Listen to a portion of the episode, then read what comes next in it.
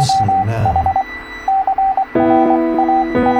I am not sophisticated, but simple, concentrated, and friendly.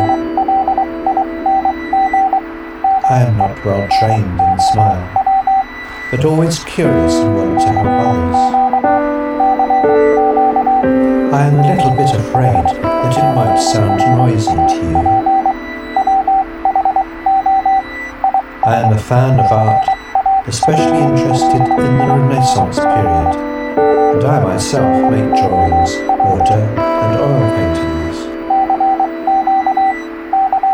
I am never afraid of facing challenges and difficulties.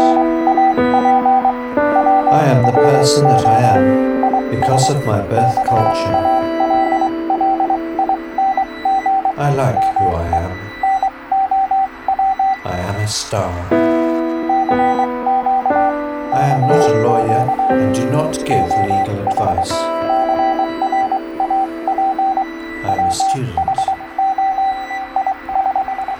I am frustrated by the violence in the Middle East, and so are a lot of people who live in the Middle East. I am not likely to be impressed by the same thing